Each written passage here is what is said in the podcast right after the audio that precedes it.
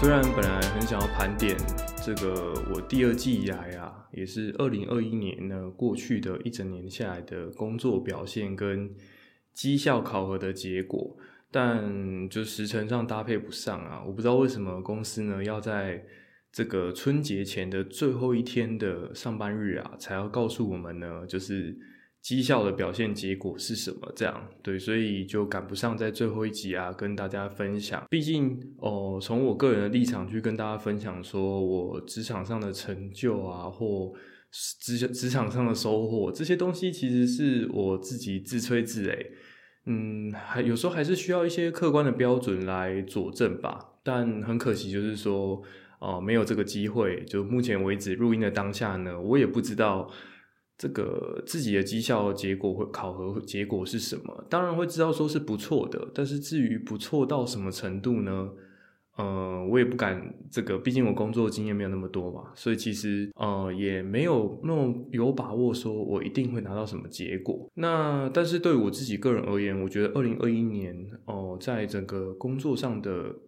过程当中啊，从一开始呢，因为比较资深的同事离职，然后我被交付了很多，就是很多的工作啊。原本我是可以仰赖别人，有职务代理人啊来完成的。很多东西在今年呢，变成是哦，没有人可以告诉我答案，甚至我目前在研发的这些产品，他们套用上的新的技术、新的架构之后，变成我要从零开始去研究这些内容，甚至必须要由我先弄懂之后啊，来教主管。然后来跟同事们分享，哦，我研究的结果。那此外呢，也有一些专利研发的部分，一再呢都是让我自己个人啊一对一的去面对这些问题，自己要想办法找出答案呐，来攻克眼前的挑战。这跟哦第一年工作的时候状况是蛮不同的。那实际上也是部门当中有一些业务。慢慢的成为在这一个领域当中啊独当一面的这个工程师。不过呢，在在最后年底啊结束之前啊，迎接春节之前呢，有一个这礼拜发生一个很有趣的事情。那么我也想要问问看，就是听众啊，其实我不太确定这个答案到底是什么这样。然后如果大家有好的想法，也欢迎可以跟我分享。那这件事情是这个状况，就是哦，上次之前的节目当中有提过。虽然说呢，我们有不同的课，但实际上我们工作内容都是一样，只是可能他们负责是 A 产品的声音处理，那我负责是 B 产品的声音处理，差别只是这样。但是我们所会的、需要会的技能啊，所要需要的产品开发的周期以及工作内容啊，基本上是完全一模一样的。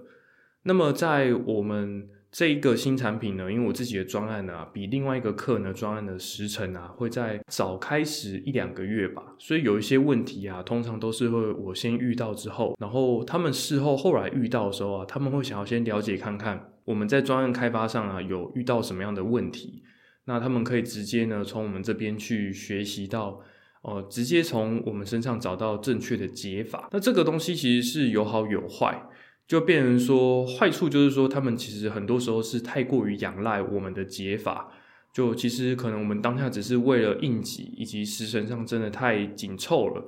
逼不得已呢，我们只能想出一个勉强的方法去应急。但是他们就会倾向于说，并不是说他们真的自己想不到，而是他们本身养成的心态会比较想要仰赖说，诶，我这个专案的做法是什么？他们就想要照抄，按照我们这个专案的做法。然后直接套用这样，那这是一个嗯，我觉得目前为止在公司的一个陋习吧，跟比较做的比较不好的地方。那么这礼拜发生的状况就是啊，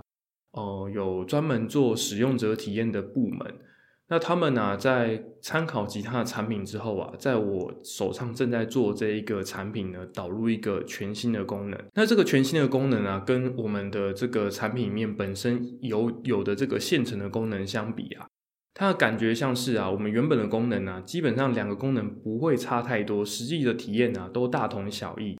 但是原本的功能是一个比较简单，然后可靠度比较高的。新的这一个导入的功能啊，它所需要用到的比较多是这种及时处理讯号的能力。那及时处理啊，其实伴随的风险就是有可能在及时运算的过程当中会得出不好不好的结果，或者是错误的结果。那这个话算是，嗯，对于消费者来说，使用上会比较不稳定，甚至会承担一定的风险。因此，在我们自己去测试的过程当中，会发现啊，虽然使用者体验上啊，两个功能啊大同小异，甚至是对于大多数用户来说啊，他们分不出来这两个功能有什么差别。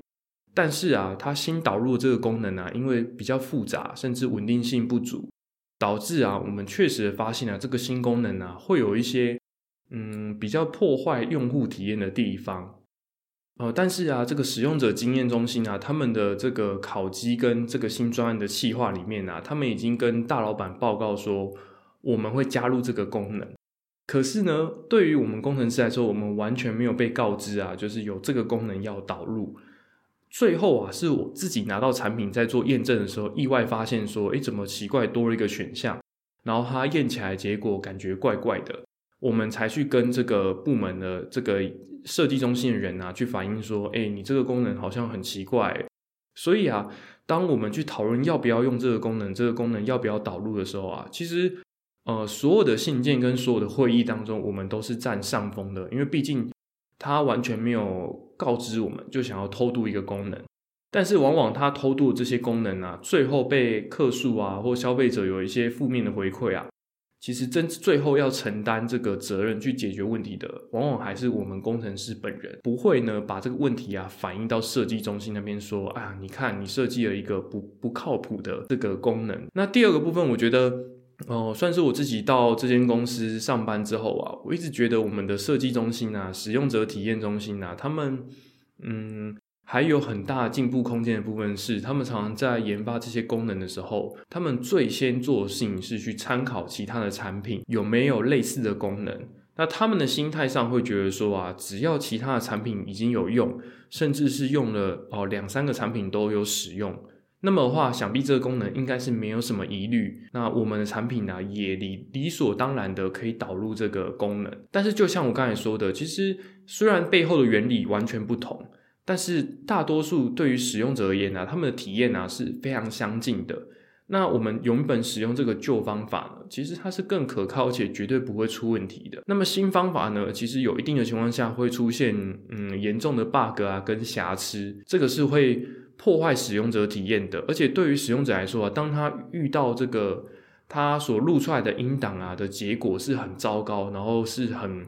很严重失真的，其实他。他会遇到一个状况，就是他不知道怎么去改善这个问题，他也不知道他刚才那一次录音当中他哪里操作错误了，导致他得到一个比较糟糕的音档。那我觉得这个其实是在使用者体验上非常不友善的。但是啊，跟这个设计中心的人去讨论的时候啊，我跟同事的感觉就是好像遇到了一个游戏中的 NPC。当你不断的去问他说：“诶，这个功能优点是什么？好处是什么？”的时候呢，他只会告诉你一句话，就是其他的产品。也是这样子做的啊，别人的品牌做了都没有问题啊，那我们应该也可以导入吧？但是它完全没办法说服我们说，到底这个功能的优点是什么？如果我们的产品导入这个功能之后，它带来的这个优点啊，或消费者他在使用我们产品的时候，他使用体验会因为这样子这个功能而提升吗？其实他完全没办法说明这件事情，他只能告诉我们说啊，你看这个功能别人产品都有，就代表说一定有人喜欢。但是他完全没有告诉我们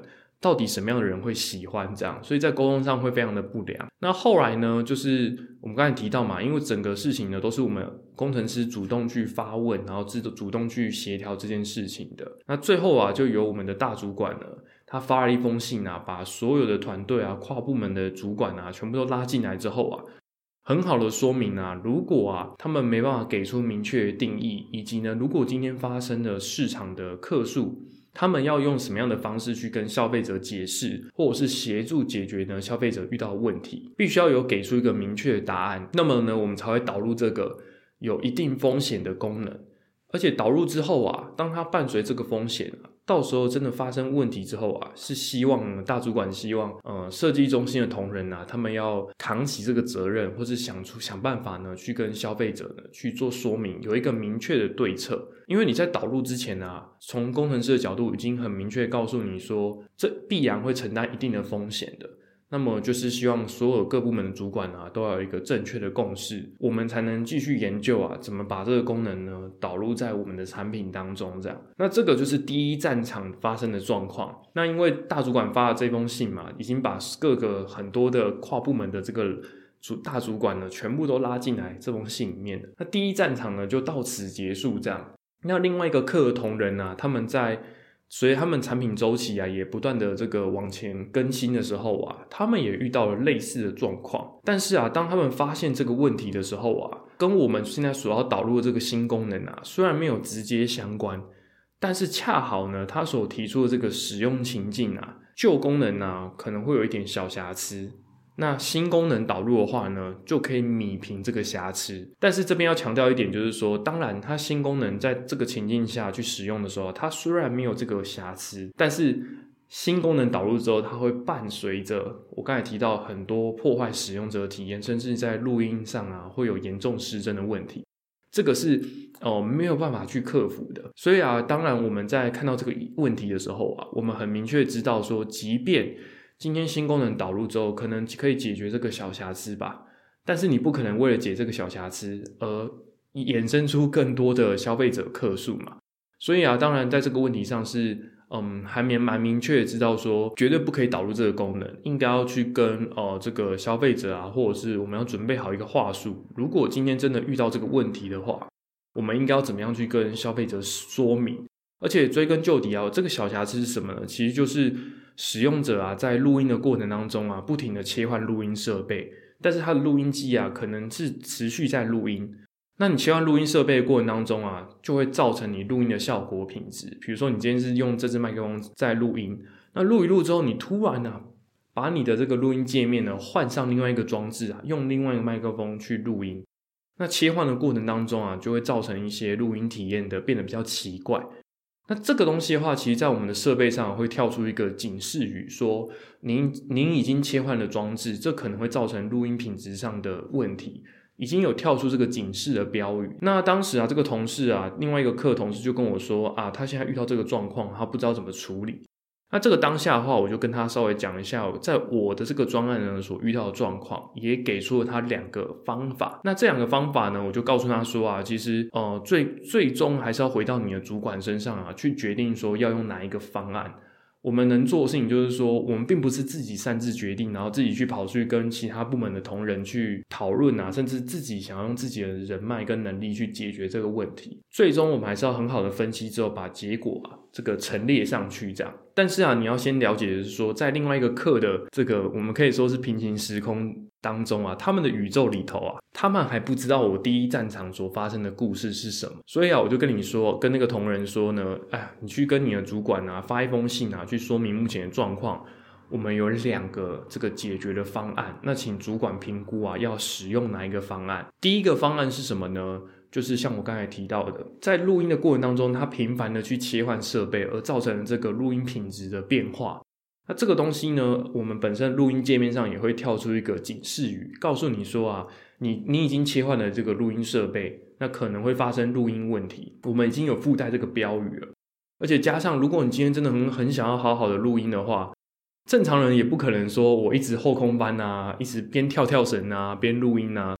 然后甚至是在录音的过程当中，一直切换不同的麦克风，这其实是一件 还蛮奇怪的事情嘛。所以其实这些东西是可以体谅的。所以第一种解法就是我们要去跟呃使用者那边去讨论啊，然后去沟通说这个功能啊或这个不良现象是不是可以接受的。因为的确它就不是一个符合一般使用者会使用的情境，或者是呢使用者如果他今天使用这个情境遇到问题了，其实本人使用者本人是可以理解啊。是因为我切换了录音设备，所以造成录音效果录的不好。那么既然如此的话，这个小瑕疵呢，应该是呃使用者自己可以去接受的，而且他自己可以去避免的。那第二个的话呢，就是我刚才说的，如果我们导入这个比较复杂的录音方法跟演算法的话，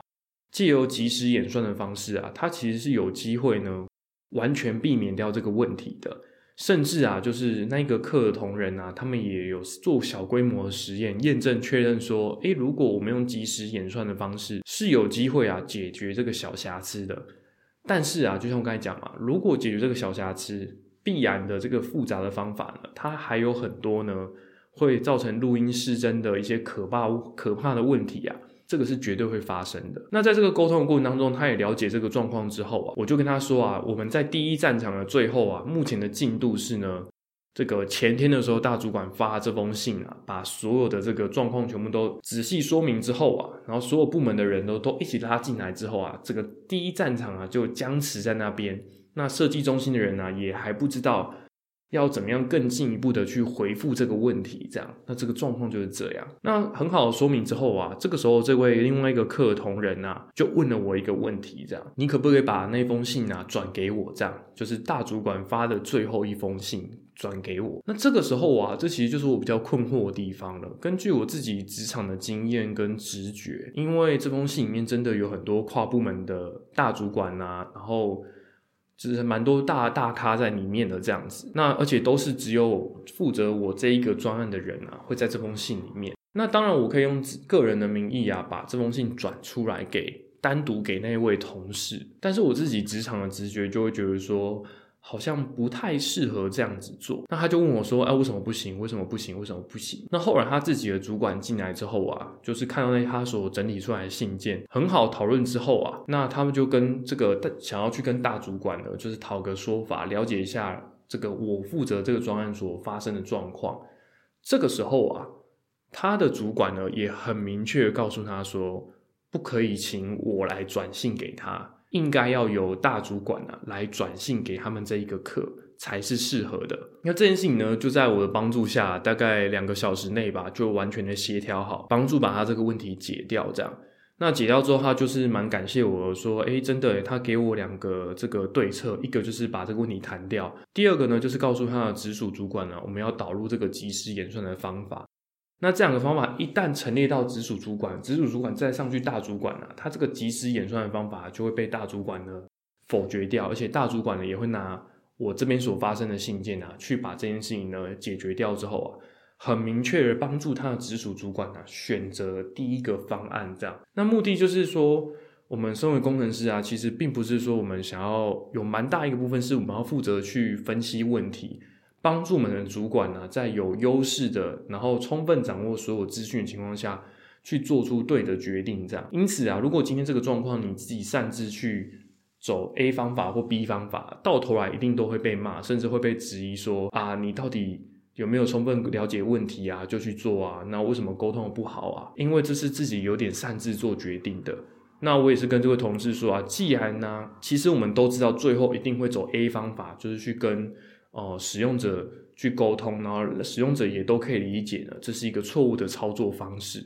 这个是有沟通的空间的。这个大主管强烈反对，他很不想要导入这个即时演算法，因为这个出了问题之后啊，就算是我们工程师下去帮忙啊，可能都不一定能够解决消费者遇到的问题。这样，所以就是这个一来一往之间呢，其实非常的麻烦。那后来啊，事后他就问我一个问题，就是说，哎，为什么你刚才你说啊，我不可以把大主管的那封信啊，转给他，然后呢，他问他的直属主管，他的直属主主管也说，对啊，对啊，不适合，不适合。我呢，不可以把这个信啊转给随便呢擅自的转给另外一个课的同仁这样。那因为他当下就一直质问我说，哎，到底不为什么不行啊？他其实搞不太懂这件事情。那在那个当下，他这样 cue 我说，我只是觉得。凭着我的直觉啊，好像觉得说直接这样转信啊是不太适合的。那事后我就花了大概两三天时间，我也一直在想，诶，为什么不适合？然后试着想要厘清我的这个想法。这样，我觉得我最觉得这样不适合的一个最主要的原因是，可能会让上层的人觉得啊，我们自己平常的时候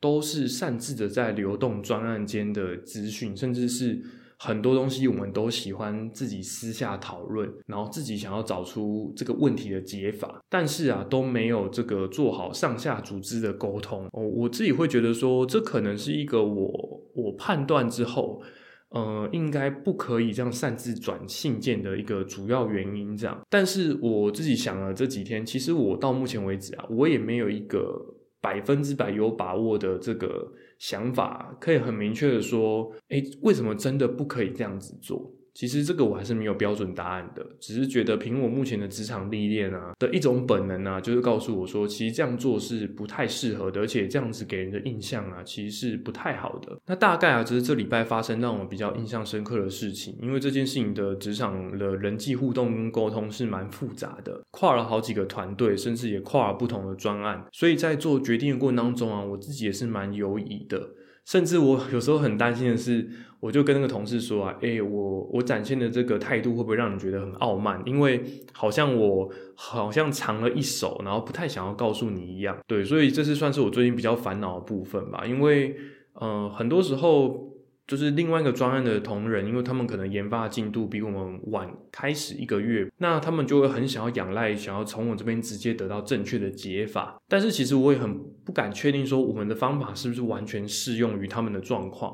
所以，跟在他们问问题的时候啊，我同时也会想要丢很多问题，就回去问他说：“那你有做 A 实验或是 B 实验吗？你可以告诉我。”你 A 实验的结果是什么？B 实验的结果是什么？这样我才能够厘清啊，我们两个遇到问题是不是一样的？否则啊，我把我的这个答案跟解法给你啊，其实一点用处都没有，反而是浪费你的时间。而且到时候出了问题之后，你还会说什么？你还会跟你的主管说：“哎，那个都是这个吴佐路教你，我教我的啊。”哎，这个他方法都是他们跟我说的啊，啊，我就照用了。所以其实反而有时候我自己会背上呢，就是不必要的这个污名，这样，那我就是让我自己在沟通上觉得蛮困扰的部分。甚至啊，有时候其他课的同仁会直接跑来问我说：“哎，你没有遇过一个啊？”录音录不到的问题，那我就跟他说啊，录音这个事情，它里面可能有好几个环节，这个讯号要一直从麦克风，然后一路进到这个电路里头，然后接的进到这个晶片，然后最后呢进到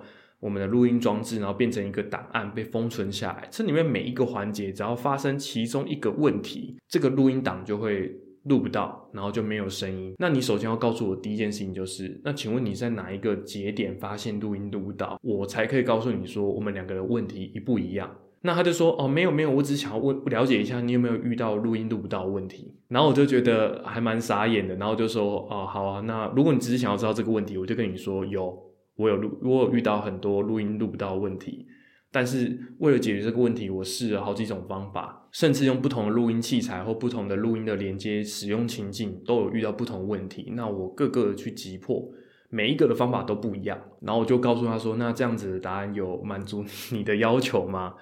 对，那整个场面就变得很尴尬。那当下我觉得，其实他的心态就是说，他很想要更快、更快的去解决他手上所遇到的问题嘛。这个其实我是可以理解的，但是。因为他问问题的方式真的让人很不知道怎么样去回答，那就让我自己变得呃里外不是人这样。所以我过去那一周里面呢，很多这样子，因为他们的进度也开始进入到呃研发比较紧凑的阶段了。那我自己的话，从去年我们讲那个哨兵计划开始，基本上那一段时间就是我研发产品的这个比较密集的高峰期。所以我们领先他一个月的时间点啊，现在回过来看的时候啊，他们进入类似的状况的时候，他们想要用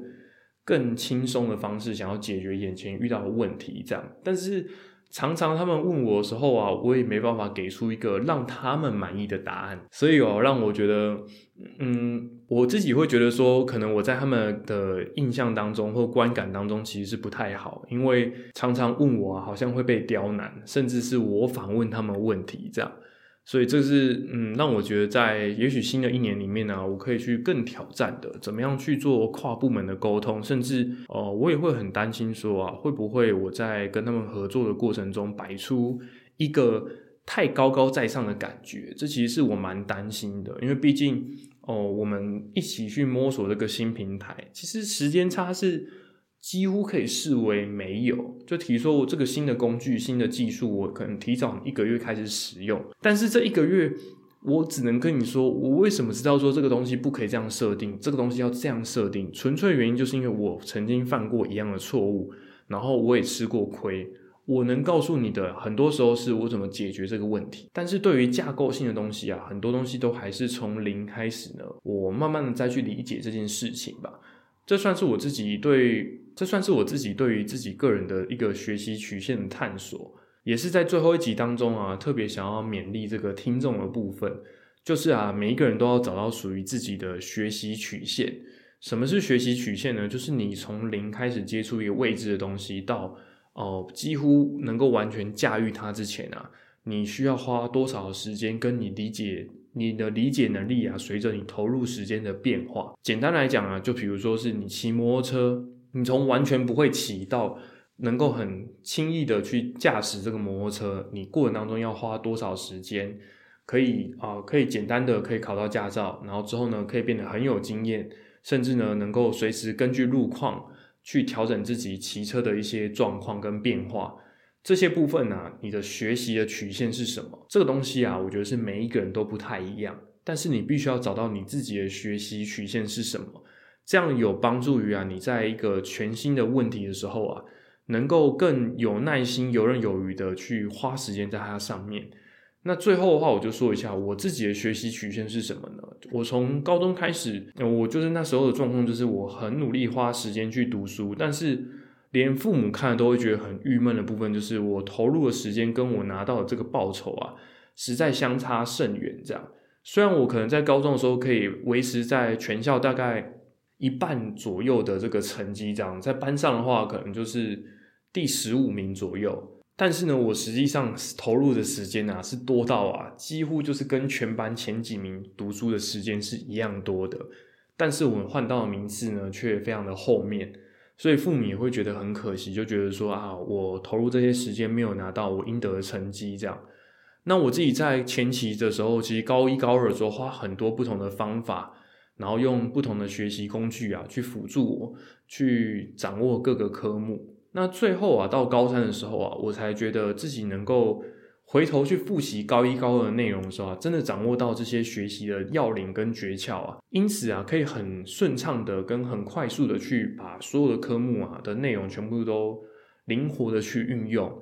最后啊，甚至在模拟考的时候啊，全校八百个人里面啊，我有曾经考到呢全校前十名，那个是在招会的时候可以上台领奖的程度，这样。当然不是说上台领奖就多厉害，只是说要想象我高一高二都还是一个全全校四百名左右的人，到了高三之后竟然可以到模拟考前十名这样，甚至呢，我光靠我高三的普通班的成绩啊，最后我是我们班的第二名毕业的。那第一名的那一个人，他当然是从高一一路以来都是全班前三名的这种等级这样，那最后他才以着第一名的身份去毕业。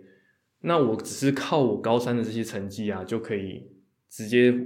追到第二名的程度啊，已经是非常的厉害。那在这个过程当中，我慢慢的理清自己的一个学习曲线，就是啊，我在接触一个新事物的时候，一开始呢，掌握的速度跟时间呢会非常的慢，但是啊，我知道当我投投入够多的时间之后啊，我的理解力啊到一个程度之后呢，就会完全的爆发。因此呢，我不会。因为一开始有些东西看的不太懂，或不知道怎么样去使用啊，我就会停留在原地，然后呢，就一直去钻牛角尖那些点。因为我知道，我一定要吸收更多的内容之后啊，我才有足够的知识呢，去解决那几个我看不懂的地方跟我不熟悉的环节。那回过头来啊，我自己在信仰上也是这样。当然，从出信仰的过程当中，一开始只是听一两个圣经的故事，这些故事当中一定有一些是以着我的立场，我不太理解，甚至是我根本就听不懂的这个段落。但是我自己有一个很明确的这个学习曲线的概念，我就知道说啊，当然这些东西我现在不太懂，但是我一定要更可尽可能的去吸收更多的内容。等到我学习到一个程度之后啊，其实我就很快的有足够的知识，去回过头来解决我前面的问题。就像是啊，我今天同样坐在一门课、一堂课上面去听讲，虽然我的吸收能力只有六成啊，但是我不会太过担心说啊，另外有四成的东西我都听不懂，然后为了要把那四成的东西啊，全部都弄懂到百分之百理解第一堂课的内容，而钻牛角尖啊，都停留在那个地方。我知道啊，当我听第二堂课可以吸收六十趴，第三课可以吸收六十趴，甚至当我听了十堂课之后啊，其实我很明确知道，我就会有足够的工具跟这个知识的背景啊，协助我回去理解第一堂课。那再回去看第一堂课的时候啊，其实我就有机会啊，吸收到接近九十五趴以上。这算是我对于自己一个学习曲线的这个掌握。因此啊，哦，在新专案的过程当中，在工作的过程当中啊，其实。即使是在科技业嘛，难免会遇到很多很崭新的技术，甚至是连主管啊，他们都完全没有想象过新东西。那么我在接触这些东西的过程当中啊，其实我不会执着于说我一定要每一个细节全部都要弄懂，而是我很明确知道说，我要先懂得如何去使用这些东西。进一步的，我在导入这些使用这些工具的过程当中啊，我要去慢慢去观察这个工具有什么样的优点跟缺点。之后啊，等到我使用这个工具够久。我才能够产生对这个工具的感觉，进一步找出呢，我要怎么样去灵活使用，甚至是克制化这个工具。这个是基于啊，我像是用了第一堂课、第二堂课、第三堂课，用了十几、二十堂课之后啊，我就知道我将会有能力啊，回过头来去解决这个问题。这样，所以啊，其实还蛮有趣，就是说在新的平台当中、新的技术里头啊，我在使用的时候，我也是跟厂商的人啊聊一聊之后，因为厂商他也是第一次去。哦，推广这一个新的平台跟新的技术嘛，其实对常来说，他也是第一次在操作。但是啊，我已经先有了两三个月的这个使用新平台、新技术的这个经验之后啊，这个礼拜里面里面啊，我大概就稍微跟他聊了一个小时吧。然后他说他也不知道怎么解决这个问题，但是透过他给我的一些指引跟提示啊，挂完电话之后，我做了一个实验，改了一下呢，我瞬间就把这个问题解决了。甚至是我回过头来呢，跟他分享，哎，这个方法为什么要这样设定，以及这个技术啊，它设计的概念跟理念是什么？反而是我回过头来呢，去跟这个厂商去说明这样。因此，呃，我觉得不论是信仰也好啊，人生的考试啊，工作上的、职场上的训练啊也好，其实我觉得这些道理啊都是非常相通的。但是，并不是说啊，我们只是像世上的成功学一样，漫无目的的不断的去钻研自己的内心，拼了命的想要去了解自己。哦，我最大的感触是，真的是因为从哦大学时期开始，当我们还有很幼小，甚至是可塑型的时候啊，在那个契机当中，很有幸运呢，可以遇到神，可以了解很多神的思想。在了解神思想的过程当中，因为神的话语跟思想非常的完全。也在过程当中，让我自己体会到自己的不足跟自己的错误，并且呢，在很年轻的时候呢，有机会去修正这些问题。因此啊，当今天我发现自己的一些人格缺陷啊，自己犯错啊、懒惰啊，甚至生气啊，然后推卸责任啊，有很多这种状况的时候，我并不会把它当成一种呃很挫折的事情，反而是呢更正视这个问题，并且努力的去找出啊得胜的方法跟解决问题的方法。这才是最重要的事情。今年对我来说啊，信仰已经是十年的时间，这样，只要四月过去之后，就信仰十年的时间。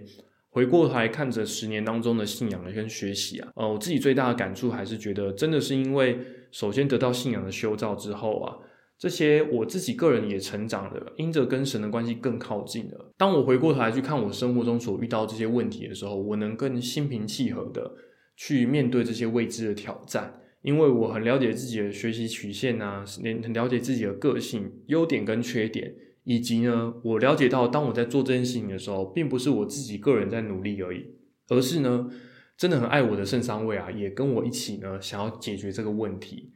那么这就是第二季啊，最后一集呢，想要带给大家的这个全部的内容了。希望大家听了这些节目之后，呃，也不仅只是说得到很多故事。那就像阅读圣经一样啊，可能会听到很多圣经当中人物他们在度过人生的时候，他们的价值观是什么，以及他们如何解决他们所遇到的问题。也希望透过我这些当代当中很生活化的内容啊，也可以帮助大家可以思考看看，当你生活中所遇到困难跟问题的时候，可以用什么样的信仰的智慧跟哦圣上位的灵感啊，去面对每天的挑战。那我就是吴走入，那第二件内容就到这边结束了。最后的最后呢，也是跟大家预告一下，第三季的话呢，我个人是希望，也许可以从元宵节之后，也就是二月十五之后呢，也是恢复这种一个礼拜一集的节奏，然后来更新第三季的内容。那大方向的话呢，第三季我觉得它的内容啊，不会跟第二季的调性差太多，也是呢会有工作为主轴的部分，以及呢教会当中信仰所发生的故事。然后每一集当中，我会试图的尽量的可以放出各一个主题，或者是偶尔呢，顶多啊信仰讲两个主题，然后工作讲一个主题，或有时候是工作讲两个主题，信仰讲一个主题，这样子的方式呢，去调配节目的节奏。可是呢，第三季的话，我个人会很想要多加入一个元素，就是关于圣经的元素，这样，因为哦，就像刚才讲的嘛，其实度过生活的时候，有时候会回想起自己曾经学习过的信仰的智慧。那么阅读圣经之后，在度过生活的时候，也是这样子的，有的时候会跟。在多遇到一些问题啊，在面对一些挑战的时候，自己也会想起啊，就是在圣经当中，当时的圣经这些人物，他们所遇到问题跟事件啊，其实我们现在生活中的这些事件也有一些相似程度，会让我想起这些经文，然后呢，甚至会更加的很有感触，了解到说啊，原来当时他们经历这个问题跟经历这个状况的时候，他们的心情是什么？那这个是我很想要在第三季当中呢，加入一个圣经的片段。那至于形式的话，可能会有两种，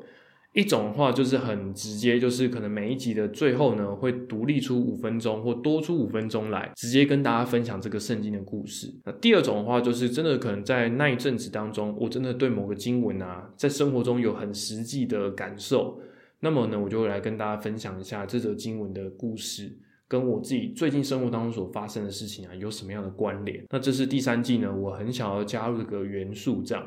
那么节目的长度的话，还是会尽量想要维持在三十分钟上下。那如果有更多的建议呢，也希望年假的过程当中呢，大家后续有看到这个、听到这个节目的时候啊，也可以把各位宝贵意见啊来回馈给我。那不论是你在刚发布的这个当下呢聆听啊，或者是事隔一阵子之后呢，我都还是很开心的，想要收到呢大家的回馈。